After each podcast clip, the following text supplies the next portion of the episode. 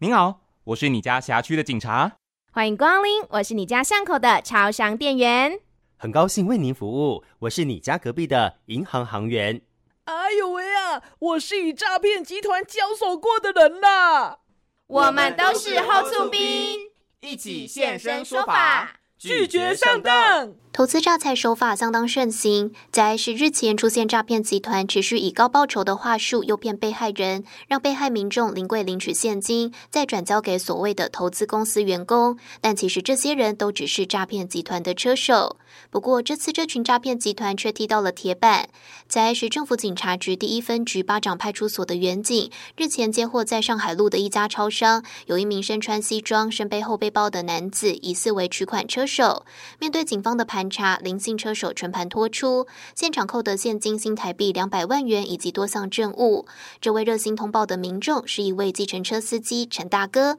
陈大哥表示，该名车手在高铁站上车后不断拨接电话，还在数家超商停留，让他感到相当可疑，进而决定报警。我这两天有稍微把它归类一下，第一个哈，你从他的言行来看哈，他的穿着就就非常的不是跟他的身份很搭嘎。那、那那年纪很轻嘛，因为大概都二十岁上下嘛，社会历练也不足，也很容易被人家抓了就去当车手。第二个，可能他行为就是比较怪异，怕人家知道，然后讲电话。你像我们遇到的状况啊，以我这几次遇到的状况，他就是叫司机在停在路边，然后他下车。那他也很聪明，他往后走，他怕我行车记录器拍到，他就往后走，在外面讲电话，然后讲完电话之后，哎，再上车。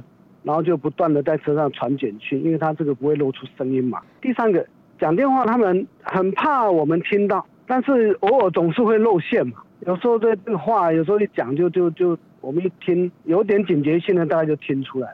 呃，很多我们开车司机如果有机会遇到这种状况的话，呃，不妨也试一试了，我觉得可以做了。如果每一个司机哈都很警觉的话，我看一天可以少。好几百件的诈骗。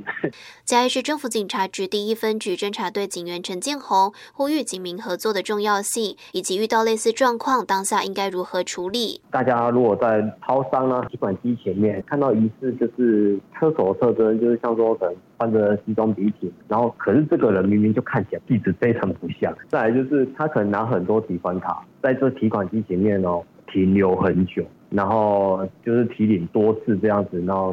然后来来回回这样，那如果有发现的话，我会建议说，其实你可以稍微就是记一下这个地点是在哪里，然后呢，不要在他视线范围内去拨打电话，也是先保护自己安全。然后你离开了他的视线范围内，再赶快打电话报案。那如果真的就是有帮忙拦阻成功的话，其实他是有检举奖，检举奖金两千到一万。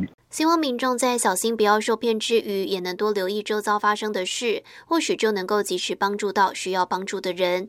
以上专题由台南分台记者陈玉芳直播，谢谢您的收听。内政部警政署关心您。